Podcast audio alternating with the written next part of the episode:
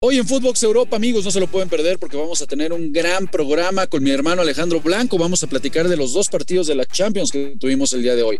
Analizaremos la derrota por parte de Liverpool en Anfield, pero le alcanza para estar en la siguiente fase. Y por el otro lado, pues no tuvieron piedad. El conjunto de Julian Nagelsmann, el Bayern Múnich, no tuvo piedad del Salzburg. Vamos a analizar estos dos partidos, amigos, no se lo pierdan el día de hoy en Footbox Europa. Esto es Footbox Europa, un podcast con Marion Reimers y Rafael Márquez Lugo, exclusivo de Footbox. Hola amigos, ¿cómo están? ¿Cómo les va? Qué placer saludarlos, encontrarnos en un episodio más de Footbox Europa para platicar de esta jornada de Champions en donde, bueno, vamos a arrancar, mi querido Alex Blanco, hermano, con el placer de acompañarte en Footbox Europa, pues con los dos partidos que tuvimos hoy, ¿qué te parece? ¿Cómo andas? ¿Qué pasó, Rafita? Un gusto acompañarte nuevamente aquí en Footbox Europa, sí, con, con dos partidos muy distintos, ¿no? Y vamos a empezar, si quieres, por el del, el de Liverpool. Habrá gente que se empiece a hacer preguntas si después de esta actuación el día de hoy en, en, en Anfield contra el Inter, pues el Liverpool sigue siendo de los favoritos. Yo de una vez te la contesto, mi Rafa, para mí sigue siendo uno de los candidatos a la Champions del cuadro del club, a pesar de que hoy, hoy no jugó bien, pierden en casa.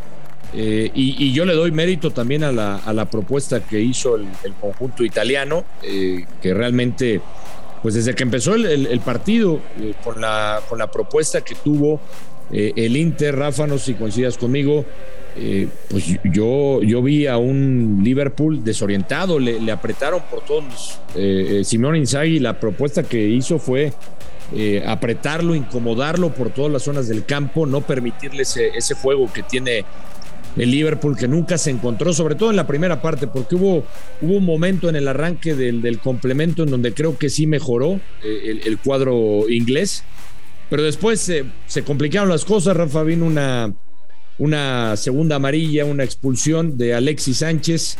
Y creo que ahí cambia también un poco el compromiso. Un golazo de Lautaro Martínez, la verdad es que eh, la, victoria me parece que sí fue merecida del Inter, pero aún así, con todo, con todo lo que pasó hoy en Anfield, yo sigo poniendo a, este cuadro como, como mi gallo para llevársela. Yo creo que es uno de los candidatos, Alex. Estoy, estoy totalmente de acuerdo contigo, hermano. Eh, el tema es que en sí me iría hasta un poquito más atrás, ¿eh, bro. Yo creo que en toda la serie eh, porque el partido de ida, hay que recordarlo, es un partidazo el que se manda el, Inter.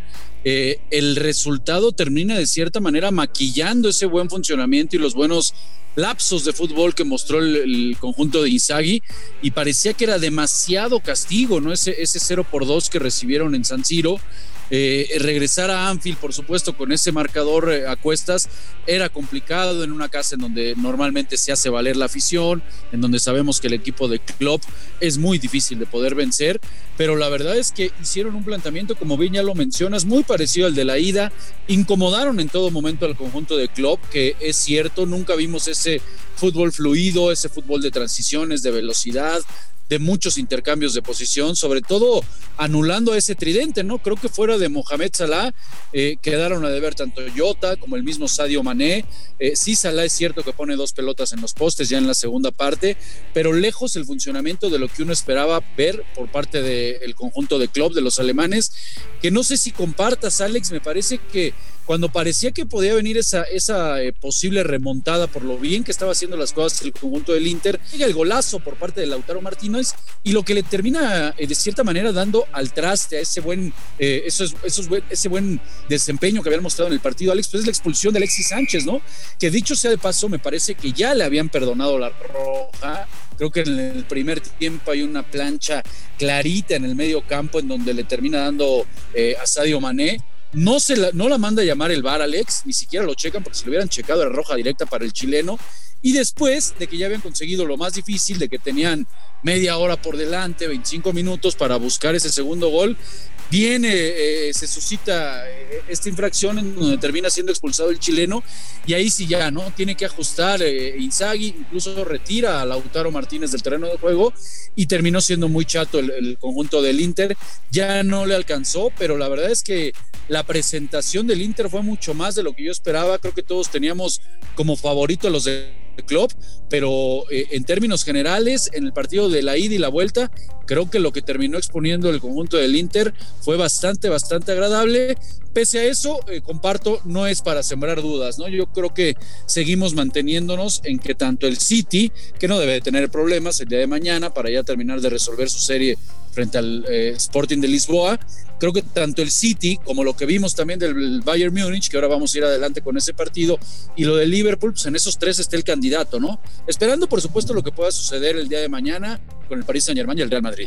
Sí, digo, ya para cerrar este partido, eh, la verdad, Rafa, es que sí, mencionamos ya los, los puntos importantes, ¿no? El punto que pudo haber sido determinante en el encuentro, lo de la, la doble amarilla de Alexis Sánchez, eh, que pudo cambiar el desarrollo, pero eh, aún así, pues tal vez pudo cerrar de otra manera. Inzaghi, que, si hay que darle mérito al planteamiento, porque creo que, eh, como bien tú dices, saca Lautaro, aunque necesitaba un gol, tal vez no quiso descuidar el medio campo, todavía queda ahí lo de, lo de Yeco, que yo no lo entiendo, que no sé si estaba lesionado, por qué no lo quiso utilizar, cuando tenías que ir a buscar un gol.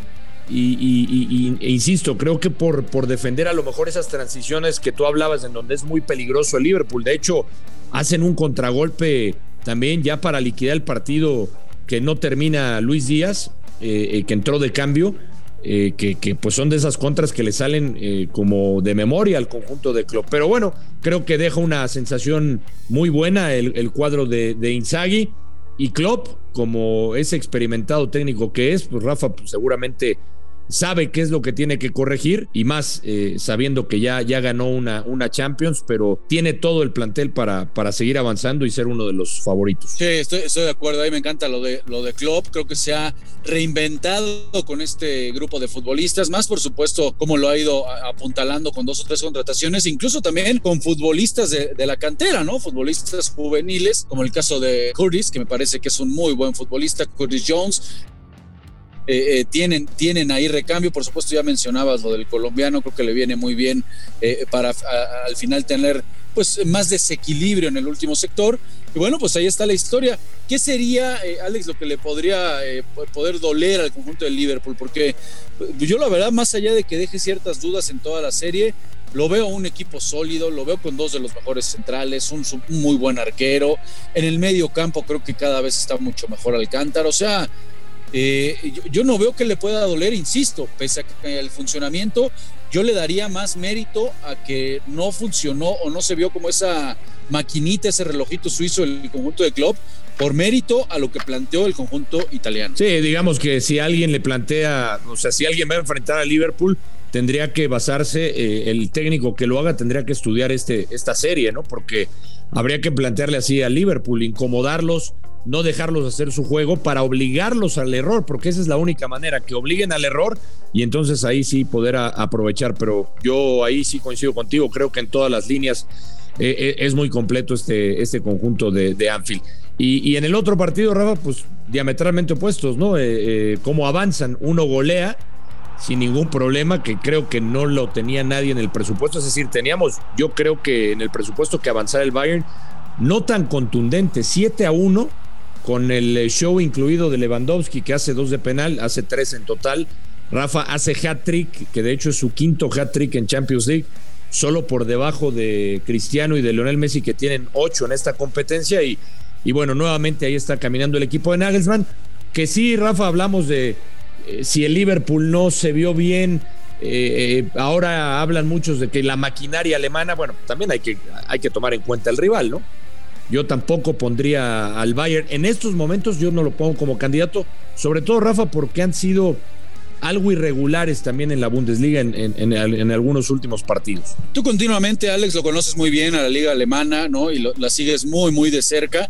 Y el, equipo de Nagelsmann ha caído eh, por supuesto que tiene gran potencial, sabemos la mentalidad de, los alemanes.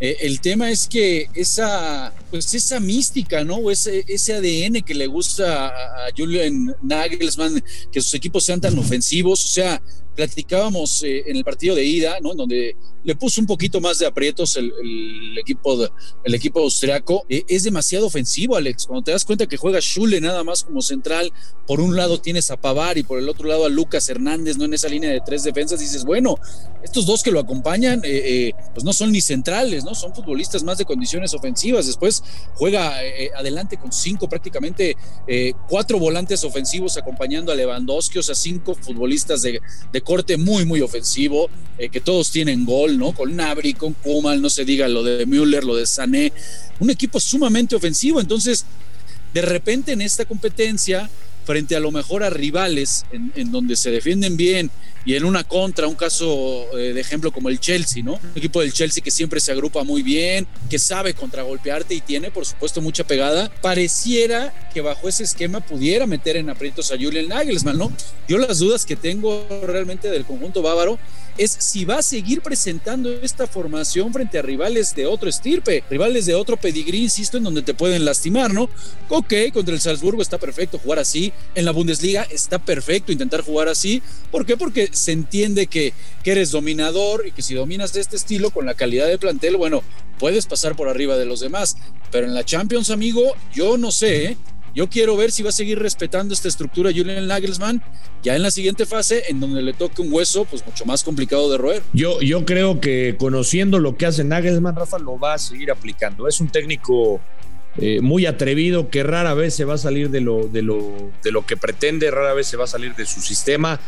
Em, entiendo lo que dices porque estoy de acuerdo. Este, prácticamente jugar de esta manera contra un equipo eh, más armado, que te defiende mejor, de, otra, de otro calibre, pues es muy arriesgado. Ahora, yo creo que este sistema, Rafa, porque bien lo dices tú, con esa línea de tres, eh, prácticamente Joshua Kimi, que es el, que ayuda a recuperar, porque tienes a un joven como Musiala que, que, Musiala, que va mucho al frente también, y prácticamente dejas ahí a Kimi ayudando a, a, a, los centrales. Pero hoy regresó Manuel Neuer, Rafa, y creo, no sé si lo había comentado, pero creo, Rafa, que eh, en este esquema que pretende Nagelsmann, realmente hay que decirlo que creo que Neuer, porque juega como un líbero, sí es muy distinto a tener a tu arquero suplente, a Ulreich. Creo que te da una seguridad el capitán, creo que te permite jugar precisamente bajo ese sistema y sí hay una gran diferencia. Creo que la mejor noticia, no solamente la goleada del día de hoy, ver a Neuer bajo los tres palos, creo que sí le inspira esa confianza a Nagelsmann para que veamos eh, que, siga poniendo en práctica ese sistema. Sí, totalmente de acuerdo. Lo que te da Neuer y esa, esa calidad, ¿no? Esa distinción que tiene sobre la mayoría de los arqueros de jugar también con los pies, ¿no? Eh, eh, termina siendo un, un, líbero, por llamarlo de alguna manera, el cómo se suelta para que precisamente no se generen esos espacios cuando tienes una defensa tan adelantada y con un portero que sabe jugar, ¿no? Sabe jugar perfectamente el área, sabe salir a cortar, interpreta muy bien esos momentos del juego Neuer y por supuesto que hay, hay una diferencia, ¿no? Con Ulreich, estoy totalmente, estoy totalmente de acuerdo. Es, es, una, es una buena noticia que hayan recuperado a, Manuel Neuer y hay que esperar, ¿no? Hay que esperar. Eh, eh, ya bien lo mencionas, Nagelsmann se ha distinguido por eso, por ser un técnico muy osado, muy agresivo, ir a por todo. Eh, yo, insisto, en esta competencia, eh, y lo hemos platicado, Alex, porque no es la primera vez que estamos en un, en un tema de Champions, de repente por ahí dicen, eh, hay momentos en los que los equipos, y podemos repasar todas las historias de los años, hay momentos en que el equipo campeón sufre momentos en que es, difícil, ¿no? En instancias más adelantadas, en cuartos, en una semifinal, eh, que el equipo rival no, no, te ponga a sufrir. Entonces, es ahí en donde realmente me, levantan las dudas el conjunto de, de Julian Nagelsmann, eh, que sí lo pondríamos, yo creo, hermano, un escaloncito abajo, ¿no? De los que ya mencionábamos, del City, del Liverpool, a lo mejor un escaloncito abajo viene ya este Bayern. Sí, sí, estoy de acuerdo. Eh, aunque fíjate, no, no descartaría porque también uno repasa los los grandes futbolistas que tiene, que tiene este conjunto bávaro. ¿eh? Realmente, digo, empezando por el, goleador que eh, con bajos reflectores, digo, todo el mundo voltea a ver a, Ronaldo, a Messi, pero este es una máquina de hacer goles también en la Champions. Eh, y, tiene a Sané, y tiene a Coman, y tiene a Nabri. yo creo, Rafa, y no sé si estés de acuerdo conmigo, Creo que Nagelsmann modifica también porque es un técnico que sabemos que desde sus equipos anteriores pues las propuestas eran ofensivas, siempre tratando de, agredir la portería rival de una manera atractiva. Yo creo que le pesó mucho a Nagelsmann, Rafa, la, baja de Alfonso Davis, que era una gran salida por ese costado. Y me imagino que, que, de ahí tuvo que modificar, ¿no? Eh, encontrarse este sistema para poder eh, llegar por las bandas, porque Alfonso Davis era una, una, un gran escape, era un ida y vuelta constante. Es más, empezó como lateral, pero te acuerdas que luego lo adelantaba, como, como incluso lo vemos jugando en la selección canadiense. Y creo que por ahí también vino un poco la modificación y ver este, este sistema arriesgado eh, pero, pero la verdad es que es muy atractivo, ¿no? Hay, hay que aplaudirle lo que estoy, estoy de acuerdo. Y sí, por supuesto, lo del canadiense con el, tema de la miocarditis. Ojalá y pueda estar pronto de vuelta porque es, es un pedazo de futbolista y sí, sí que le, sí que le cambia, ¿no? El parado táctico, la estructura a Julian Nagelsmann, el tenerlo, el tenerlo sano. Pues mi querido hermano, se acabó el tiempo. Muchas gracias por, por estar en Footbox Europa. Nos vemos seguramente en la semanita, ¿no? Para seguir platicando de los partidos de mañana. Eh, mañana lo gana tu Madrid, amigo, antes de despedirnos. Le, pasa eh, el París con Messi? Eh, el Madrid en un escenario repleto le va a dar la vuelta al PSG. Además, este anda medio tocado Mbappé. Bueno, pues ahí está, banda. ¿Ustedes qué piensan? Mañana, por supuesto, lo vamos a analizar y lo vamos a platicar en Footbox Europa. Gracias por acompañarnos. Alex Blanco, Rafa Márquez Lugo. Reciban un fuerte abrazo. Esto fue Footbox Europa, un podcast exclusivo de Footbox.